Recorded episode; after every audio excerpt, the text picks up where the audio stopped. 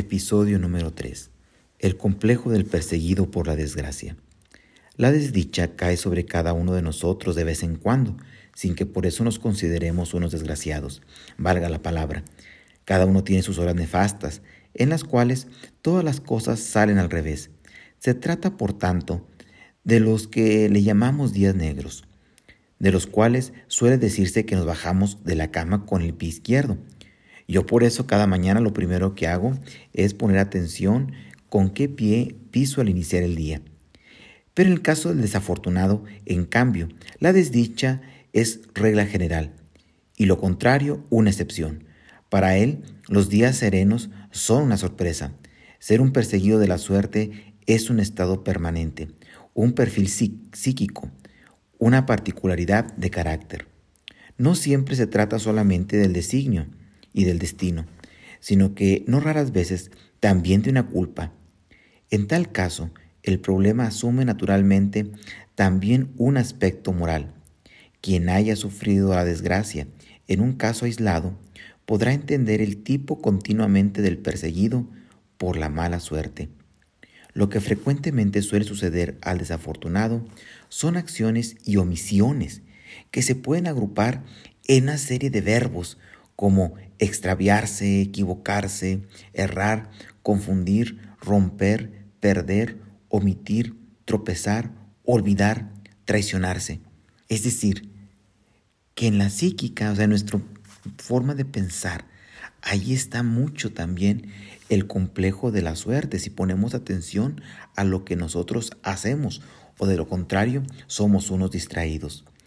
Puede suceder que esos errores, cuando se verifican aisladamente, acaben en un término feliz. Por ejemplo, está la historia de San Agustín, que al llegar a una encrucijada en un camino, escogió el camino equivocado. Poco después, cuando supo que sobre el camino justo lo esperaba una emboscada de, enemigos armados, se alegró de su error y dio gracias a Dios.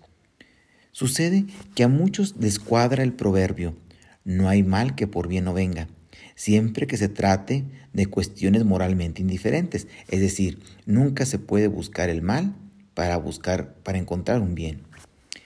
El éxito feliz del error de Agustín es precisamente lo contrario de la desgracia. El tipo del perseguido es generalmente el favorito de la fortuna, a quien todo le sale bien, que tiene más fortuna que juicio. Hay individuos que por su vida ordenada inspiran seguridad y su sola presencia esclarece el, ambiente, infunde tranquilidad, resuelve las dificultades, allana toda confusión, tanto el orden como también el desorden, obran el interior hacia el exterior eficazmente.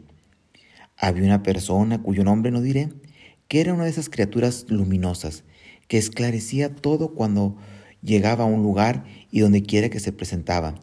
Si en su familia surgía alguna tensión, decía que aquellas sombras dependían de los anteojos, por eso se los quitaba, los limpiaba y enseguida todo parecía serenarse, bajo el influjo de su optimismo.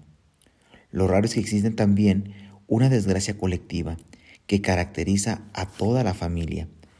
Hay algunas personas que siempre se lamentan diciendo, en nuestra casa nunca se posa la felicidad.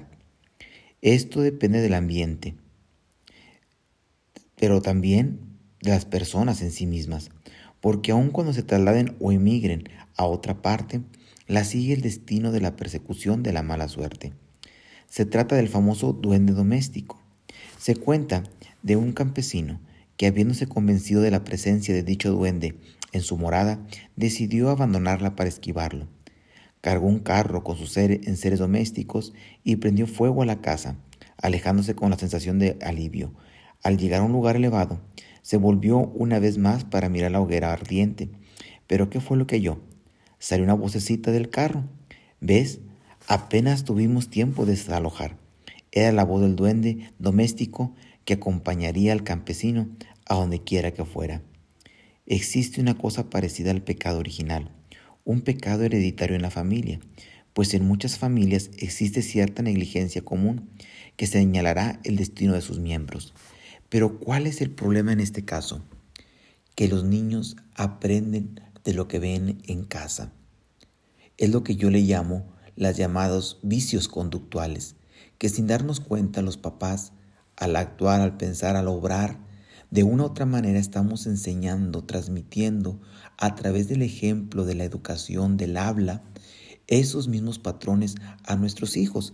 Entonces, más que una desgracia por maldición, es precisamente por conducta.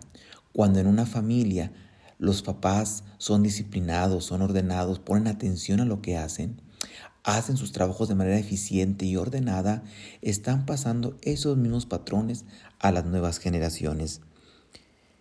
Por último, para poner remedio se necesita un misericordioso rescate que presupone un concienzudo remedio de los propios defectos, la buena voluntad de corregirse y sensibilidad necesaria de parte de los perseguidos por la mala suerte.